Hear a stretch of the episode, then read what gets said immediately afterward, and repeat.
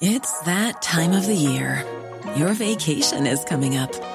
You can already hear the beach waves, feel the warm breeze, relax, and think about work. You really, really want it all to work out while you're away.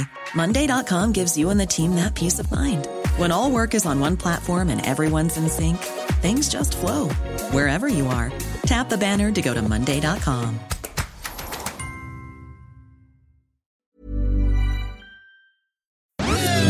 Dixo presenta Fuera de la caja con Macario Schettino. Dixo is back.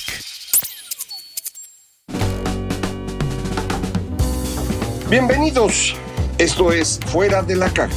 Yo soy Macario Schettino. Le agradezco mucho que me escuche en este análisis de la semana que termina el 5 de marzo. Ya estamos en el tercer mes de este año, de este 2023. Y esta semana lo que hemos eh, presenciado es el, eh, digamos, incremento en el enfrentamiento que hay entre el señor López Obrador y el resto del mundo. El domingo pasado eh, asistimos a manifestar nuestro rechazo a, que se alteren las reglas electorales en México.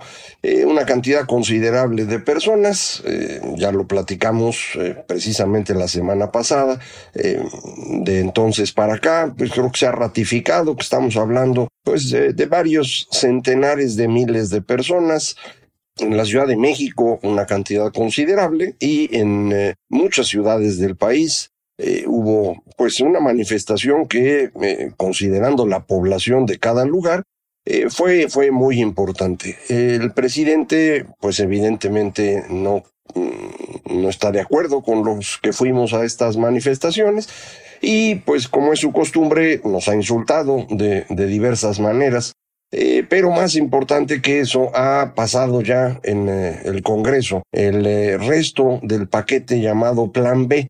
habían aprobado dos leyes originalmente y cuatro se quedaron pendientes porque el proceso legislativo se hizo con las patas. nada más por eso estas leyes muy probablemente no tengan validez. El proceso con el que se construyeron no es el proceso que dice la Constitución. Se violaron etapas eh, algunas cosas se hicieron realmente muy mal. Entonces, simplemente por eso no deberían existir, pero eh, hay también que discutir el fondo de las eh, reformas. La intención del plan B, mm, el presidente afirma que es hacer más democrática la situación, ahorrar dinero, evitar la burocracia dorada. La verdad es que su único objetivo es destruir la democracia en México, eso es lo único que le importa. Él eh, siempre ha sido así, él es una persona sumamente autoritaria. Si usted me hizo favor de leer eh, México en el precipicio, recordará que en el primer capítulo describo la época en la que yo lo conocí, cuando pues él tomó su primer cargo de nivel nacional como presidente del PRD entonces, eh, y ya era una persona claramente autoritaria. Eh, yo prefería alejarme lo más pronto posible, otros prefirieron quedarse eh, porque pues eh, sabían, era también muy evidente, que López Obrador tendría éxito en materia política. junto con ese autoritarismo, tiene carisma, sin duda, tiene una gran capacidad de transmitir ideas simples, no tiene otras, a la mayoría de la población, lo dice fácil, digámoslo así, y entonces, pues mucha gente se quedó cerca de él aguantando el autoritarismo porque esperaban cosechar algo, ya fuera ir eh, teniendo puestos conforme él se iba moviendo o desarrollar su carrera política en alianza y después avanzar en alguna otra dirección. Pero eso es imposible con él. Si usted eh, decide eh, apoyarlo, tiene que saber que en algún momento lo va a destruir. Así ha ocurrido con todos. yo insisto, por eso yo me fui pero pues otras personas ahí se quedaron. Ahora quiere destruir al país entero, es decir, quiere acabar con la democracia. Y como hemos platicado, no aquí, sino en los otros videos, los de largo aliento, sin democracia no hay posibilidad de tener una economía que funcione. Se puede generar algo de valor agregado eh, destruyendo recursos. Es la forma como América Latina creció durante el siglo XX, es la forma como creció la Unión Soviética, en buena medida es la manera como China está creciendo o estuvo creciendo hasta hace muy poco. Eh, una destrucción de recursos que permite tener mm, mayor actividad económica, pero que en el fondo no significa, creo yo, más crecimiento. No se está teniendo una mayor capacidad productiva, sino que se está destruyendo lo que había. Esto eventualmente llega a un punto donde hay que ajustar. América Latina ajustó en los años 80, esa es la década perdida, eh, y a la hora que ve uno en el largo plazo el comportamiento de las economías latinoamericanas, eh, son de dar vergüenza, y es esa la razón.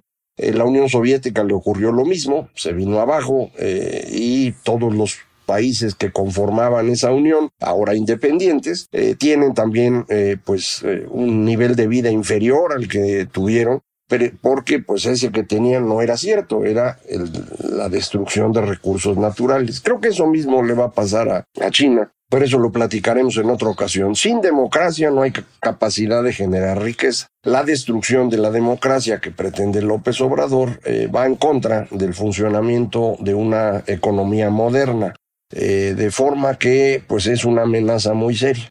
Eh, independientemente del tema económico, nada más por cuestiones de convivencia, es preferible la democracia a otras formas de, gobierno. Muchas personas creen que puede existir un, iluminado que nos guíe y con eso vivir muy bien. Es la idea del rey filósofo, eh, que viene desde los tiempos de Platón, y es una muy mala idea.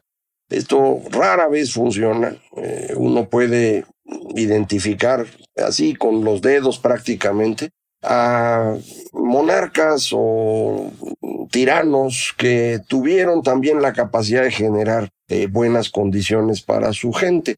Puede uno pensar en el señor que hizo Singapur, o si se quiere uno fijar aquí en México y se borra uno de la cabeza las creencias que aprende uno en primaria, pues podría uno pensar en Porfirio Díaz, eh, que efectivamente era pues un personaje autoritario, no, no era un demócrata ni mucho menos, eh, pero construyó mucho al extremo de que pues prácticamente todo el siglo XX no se hizo un kilómetro de ferrocarril adicional a los que él dejó.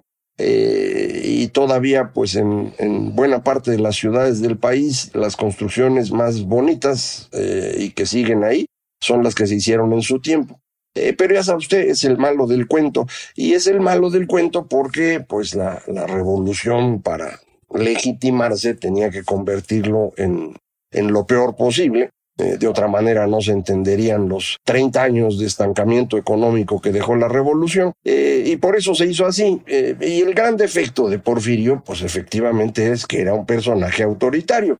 Ahora, en e, esa época, alrededor del inicio del siglo XX, pues era raro encontrar algún demócrata en el mundo. Esa no era la forma más popular, digamos, de hacer política. El que hoy el señor López Obrador esté tratando de convertirse en Porfirio, pues sí suena raro, porque hoy sí la democracia es el sistema político que todo mundo reconoce como el mejor posible. Eh, pero él no, él quiere que tener todo el poder en sus manos y no irse. Eh, quiere tener a alguien que lo reemplace, pues que haga lo que él le diga, eh, porque pues se equivocó y no eh, cambió la constitución a tiempo. Pudo haber hecho esto que está haciendo del plan B, lo pudo haber hecho en los primeros tres años y no lo hubiéramos podido detener. E incluso pudo haber modificado la constitución para reelegirse, que es lo que realmente quería. Y no lo hizo, no porque sea buena persona, sino porque no puede ver a largo plazo y no se le ocurrió que iba a perder la elección intermedia. Como él había planeado que en la elección intermedia eh, ocurriera simultáneamente la revocación de mandato, eso le daba oportunidad de hacer campaña y así como ganó con 53% del voto, volvería a hacerlo en 2021. Eso es lo que estaba en su cabeza. Eh, no fue así y eh, no lo ha podido corregir y entonces le ocurrió cambiar la constitución. No puede porque no tiene los votos entonces cambian las leyes, aunque sean inconstitucionales, y como ya van a la corte, pues empezó a insultar durísimo a la, a la presidenta de la Suprema Corte de Justicia, la ministra Norma Piña. Esto ha provocado una respuesta fuerte de los abogados en general, de los jueces, del Poder Judicial, exigiéndole que se esté en paz. Eh, Creo que durante esta semana tuvimos también más señales desde el exterior de que el mundo ya está preocupado con López Obrador, a pesar de que México, en términos internacionales, nunca ha sido muy importante, al menos en los últimos 100 años.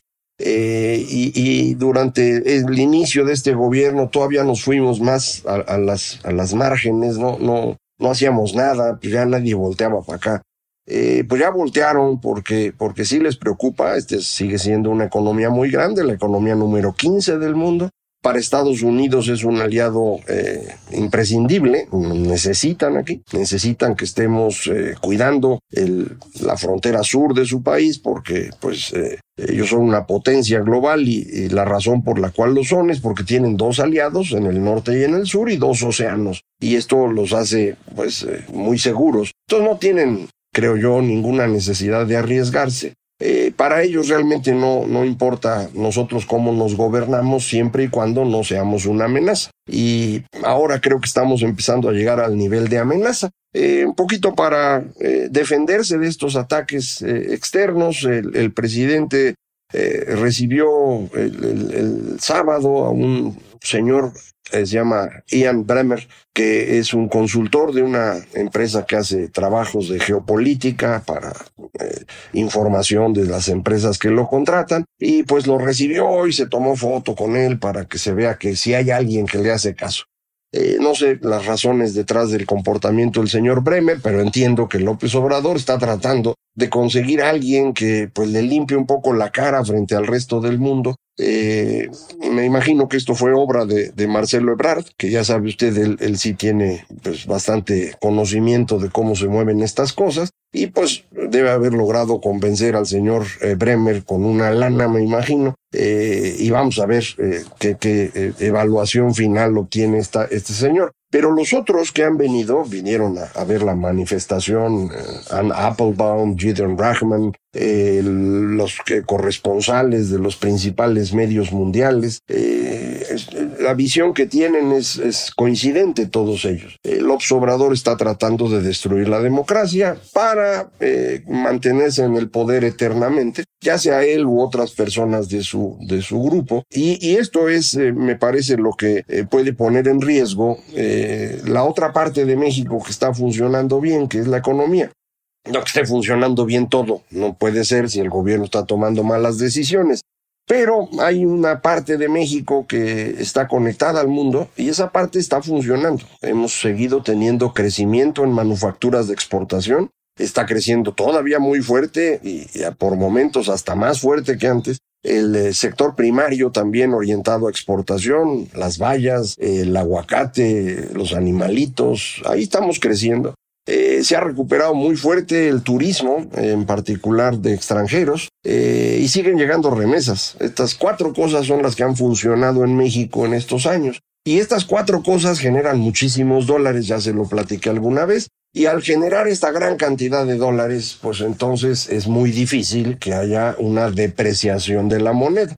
Si a eso le suma usted que el Banco de México está tratando de frenar la inflación elevando la tasa de interés incluso más rápido que la Reserva Federal de Estados Unidos, pues entonces hay un flujo de corto plazo de inversionistas que vienen a meter su lana aquí porque les pagan más que allá, eh, aún considerando los riesgos de ajuste cambiario. Eh, por eso, la combinación de todo esto, el peso ya está debajo de 18 por dólar. Eh, si usted tiene por ahí un dinerito que le sobre, a lo mejor ya es tiempo de que, de que compre algunos dólares. No porque vaya a haber un ajuste brutal, pero tampoco puede mantenerse en ese nivel por mucho tiempo. Eh, porque si usted, en vez de estar produciendo aquí maquinaria para exportar, que la vendía a 20 por dólar, ahora está en 18 por dólar, eso significa que a usted le bajaron sus ingresos 10% por cada dólar que exportaba usted tenía 20 pesos, ahora tiene 18, perdió 2, 2 de 20, 10%. Eh, ¿Qué va a hacer usted? Pues vender menos. Si quiere seguir vendiendo al mismo nivel, lo que a usted le costaba 20 pesos y podía vender en un dólar, ahora si le cuesta 20 pesos, lo tiene que vender en un dólar 10. Entonces allá con un dólar 10 le van a decir, pues, está caro, a lo mejor le compro a Vietnam o le compro a Indonesia Entonces, cuando usted tiene una apreciación del tipo de cambio, va a tener un efecto inmediato en exportar menos y en importar eh, más, de manera que con eso los dólares se equilibran eh, y va usted a llegar al nivel mm, razonable del tipo de cambio. Eh, cuando tiene usted tipo de cambio flexible, como lo tenemos hoy, estos movimientos pueden ser más o menos rápidos, sin ser bruscos, eh, va a depender mucho de lo que ocurra con las tasas de interés. Estas están jugando en contra del comportamiento que el mercado solito tendría para ajustarse al nivel razonable.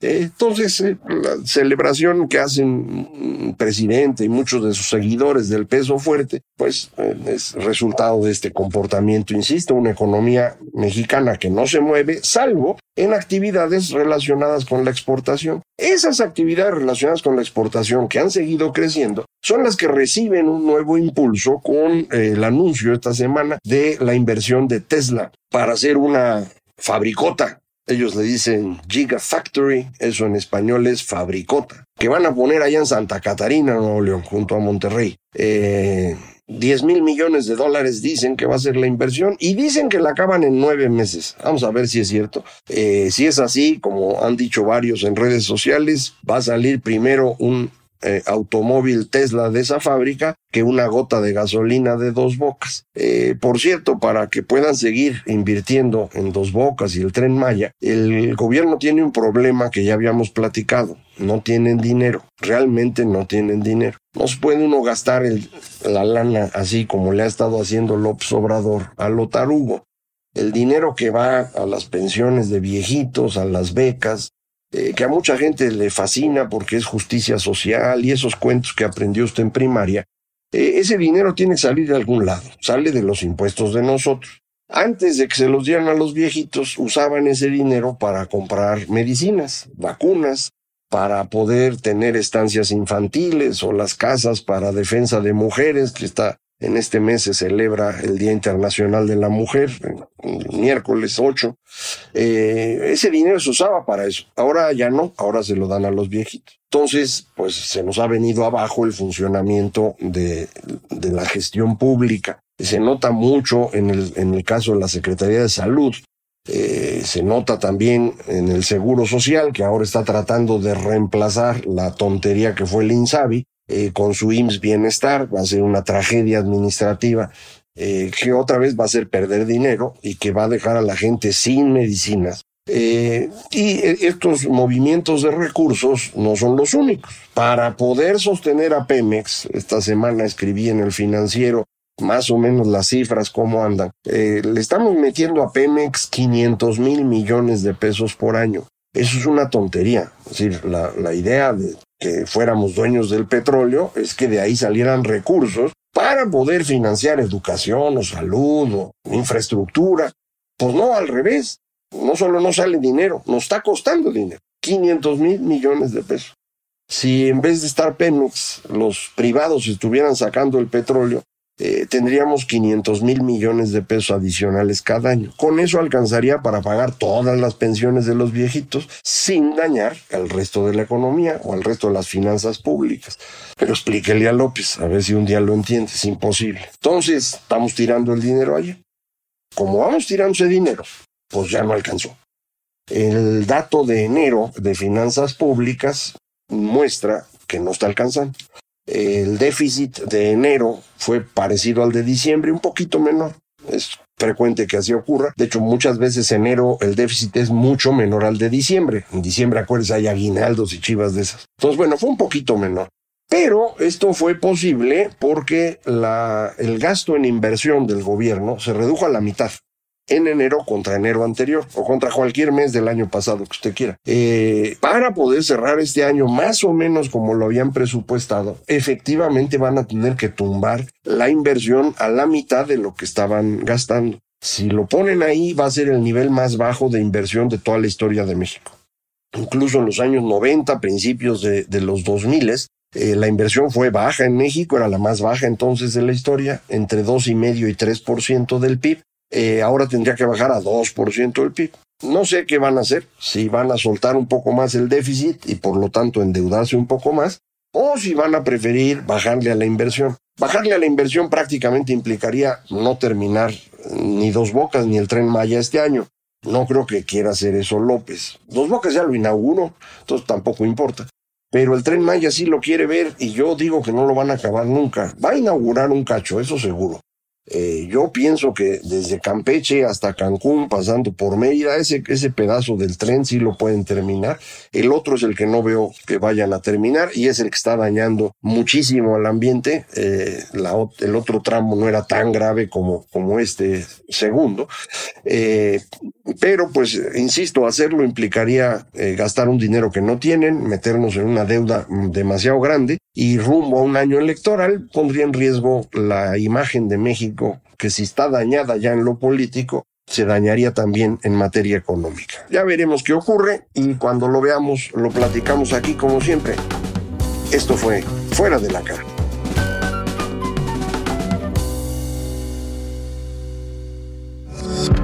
Dixo is back. Here's a cool fact. A crocodile can't stick out its tongue. Another cool fact you can get short term health insurance for a month or just under a year in some states. United Healthcare short term insurance plans are designed for people who are between jobs, coming off their parents' plan, or turning a side hustle into a full time gig. Underwritten by Golden Rule Insurance Company, they offer flexible, budget friendly coverage with access to a nationwide network of doctors and hospitals. Get more cool facts about United Healthcare short term plans at uh1.com.